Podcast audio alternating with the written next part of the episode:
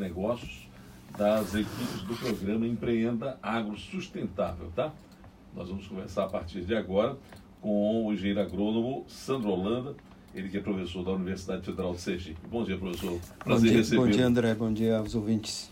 Prazer grande recebê-lo. Eu falava, inclusive, eh, esses dias eh, sobre a questão do agronegócio. Fiquei muito feliz com a, o que aconteceu em Nossa Senhora da Glória no último final de semana, né? encerrou na sexta, na, no sábado, na verdade, a 38ª exposição, e a gente vê a pujança, né? o que representa o agronegócio na vida do brasileiro, né? Na, no país, na economia. E Sergipe, graças a Deus, teve chuva, tivemos uma safra boa, né? não foi a maior das maiores, mas foi uma grande safra de milho. E aí vem né, as consequências disso. Então você chega ali na região do Agreste, você chega é, em Glória, que é a porta, né? A capital do sertão ali, você Isso. começa a ver a riqueza que o agronegócio traz para o povo sergipano, né? em especial por conta da feira realizada nesses últimos dias por lá. E aí, hoje, o senhor aqui conosco para falar desse empreenda agro sustentável, né? falar de startups para formação de, de, enfim, de empresas. De modelos de negócio, né? Exatamente. Né? Me diga, como é que está? É, é, realmente por aí? Isso que o, essa imagem que eu tenho do agronegócio, é, mesmo para Sergipe, representa a, pois o é, caminho, né? digamos assim? Não? Sem dúvida. Eu acho que para o país e para o mundo, porque se a gente pensar que um país como os Estados Unidos, poderoso em todas as áreas, é também muito poderoso no agronegócio e talvez seja exatamente aí onde ele, ele trabalha muito na a sua grande liderança mundial. Não à toa é, vez por outra, existe algum tipo de, de política que vem suprimir as ações do agronegócio de outros países, porque sabe no tamanho desse negócio, o tamanho do poder que isso é, é, é, demanda, né? E o Brasil, a gente não pode esquecer que grande parte do nosso PIB se deve ao agronegócio. Eu diria que é, é, tem sido a salvação da lavoura, como pois então, a, pois então. popular, né? Então, é, me parece que o Brasil ainda insiste em não reconhecer a sua vocação mesmo para o agronegócio, né? É, o senhor citou os Estados Unidos, a gente vê ali aqueles cordões, né? Os, o Corn Belt americano. Né? Exatamente. É. Cotton Belt, Corn Belt. E várias tudo, atividades né? do agronegócio, né? não só na, na, na, agricultura, mas na pecuária também, eles são muito fortes.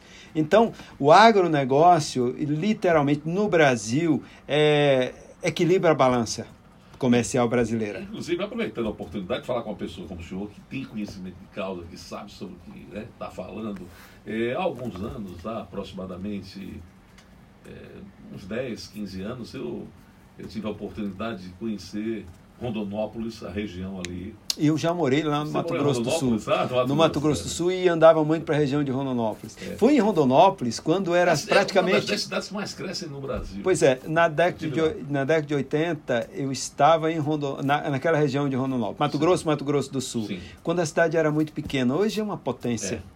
Hoje é, é uma potência. É impressionante. Eu fui convidado por Wellington Fagundes, que é um dos grandes líderes políticos de lá.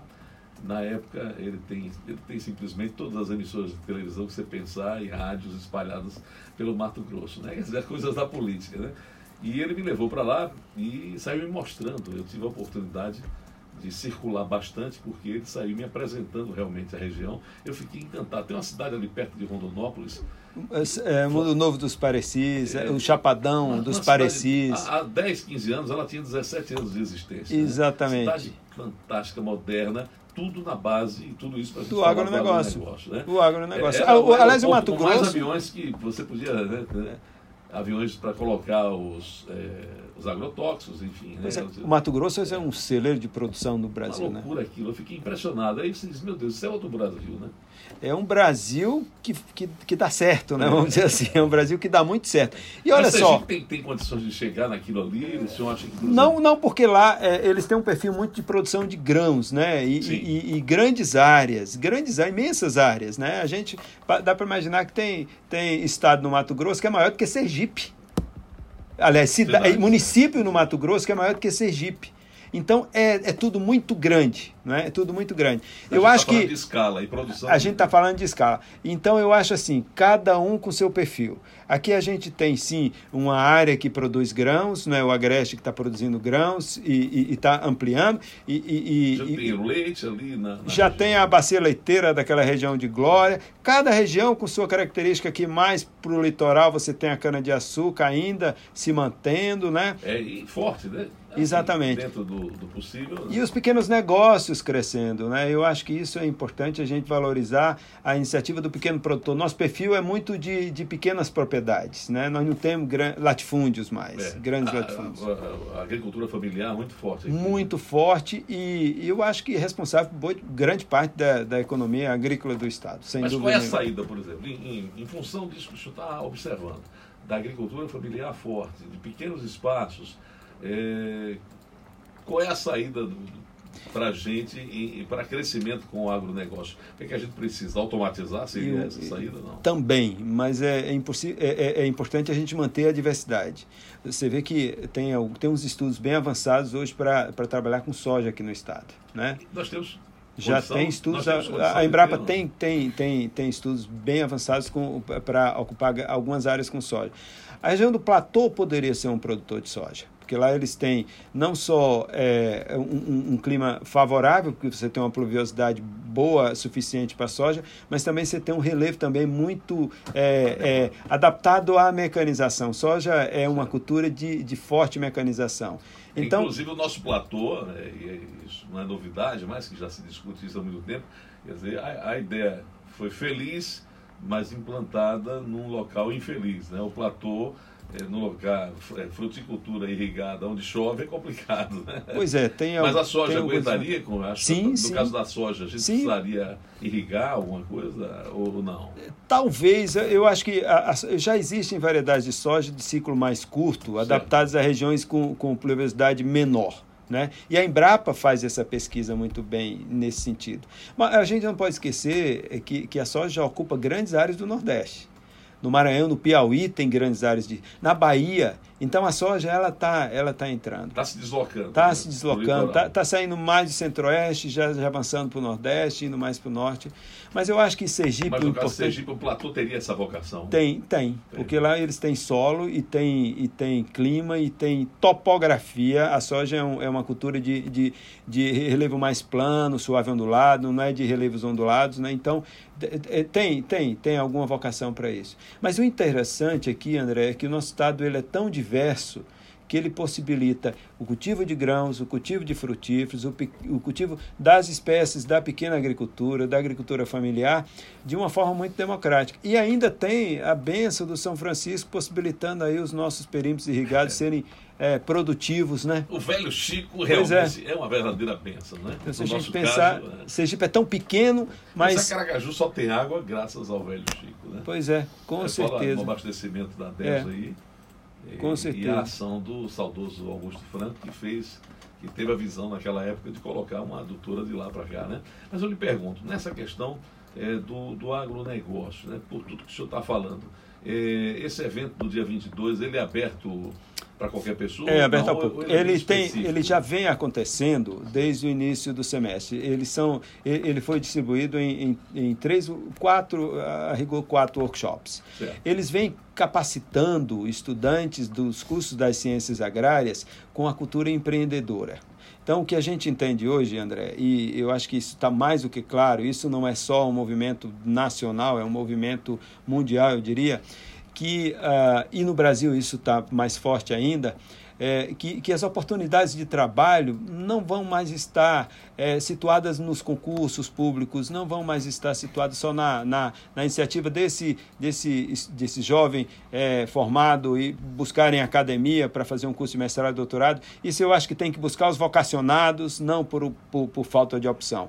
Então, esses, esses jovens profissionais eles vão ter que criar a oportunidade de trabalho deles, eles vão ter que buscar os clientes deles, eles vão ter que empreender. Então, eles vão, é, é, a, a ideia é usar o conhecimento que eles estão adquirindo na universidade e formatar ideias de negócio. Então, durante esse Hoje nós semestre. temos uma boa formação aqui em Sergipe, nessa área a gente está avançando. Eu acho que a gente ainda está atrasado. A gente precisa é, recuperar o tempo perdido. Certo. A gente ainda ficou muito é, atrelado à questão do concurso público. É. o concurso público vai existir. É, Vai minguadamente, existir, né? está minguando. Agora Paulo Guedes quer reduzir as então, carreiras o Estado de é, 300 para 20. Concorde ou não, o Estado está diminuindo de tamanho. Né? E aqui para nós, é. sinceramente, não sou contra, não. Eu acho que, nesse caso específico das carreiras, é, tem muita coisa aí que pode realmente ser enxugada, né? Óbvio que sem exageros, né? Tudo, tudo na medida certa, que é o ideal, né? Pois é, e então esse jovem que é, que está se formando, ele, ele precisa encontrar oportunidade de trabalho e geração de renda. Então, quando ele formata uma ideia empreendedora, um modelo de negócio, ele está efetivamente, primeiro, é, tentando reconhecer que mercado é esse né? Onde que ele pode atuar? Então, durante esse semestre, por três workshops, a gente Você trouxe, já vem, já vem, já vem trabalhando com, com essa moçada em equipes, formaram equipes e essas equipes formataram ideias empreendedoras. Essas ideias se transformaram em startups certo? certo? E essas startups vão se apresentar, vão apresentar esse seu modelo de negócio para investidores, para aceleradoras, que a gente chama de empreendedorismo, esse momento que a gente vai formatando a, o modelo de negócio é pré-aceleração.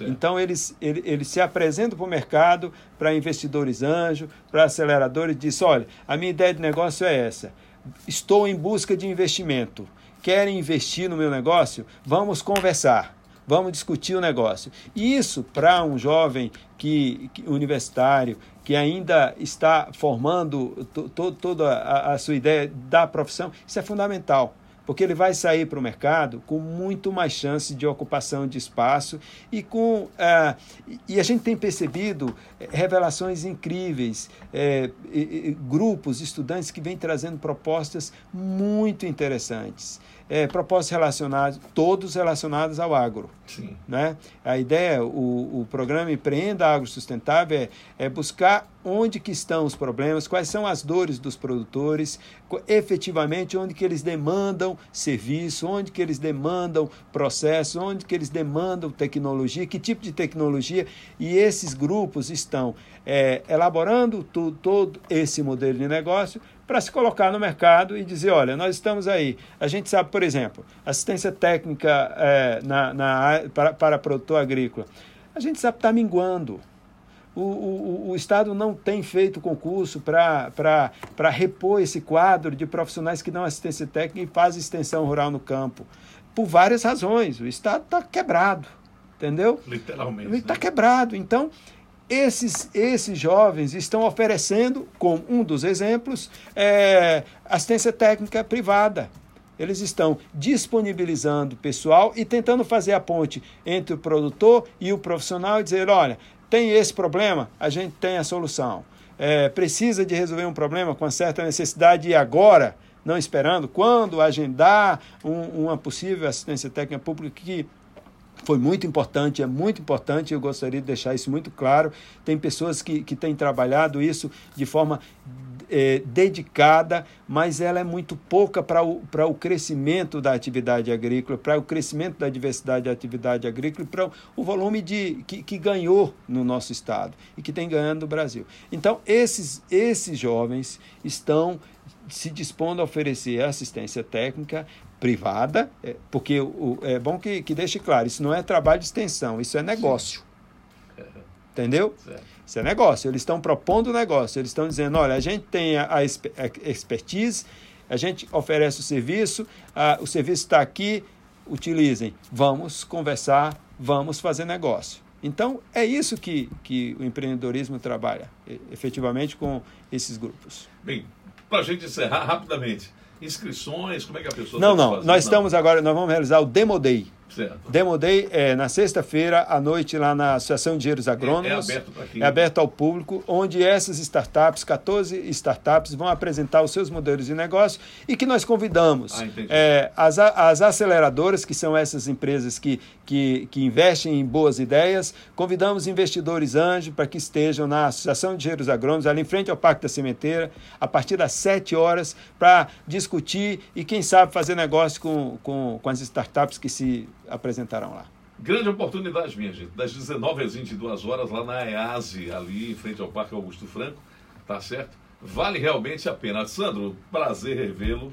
Parabéns pelo trabalho que vocês estão realizando, tá? É disso que o Brasil precisa e Sergipe mais ainda. Nosso pobre Sergipe vive momentos difíceis, né? Obrigado por ter vindo aqui à CBN. Muito obrigado pela oportunidade. Bem, 11 horas, chegando as notícias nacionais com o CBN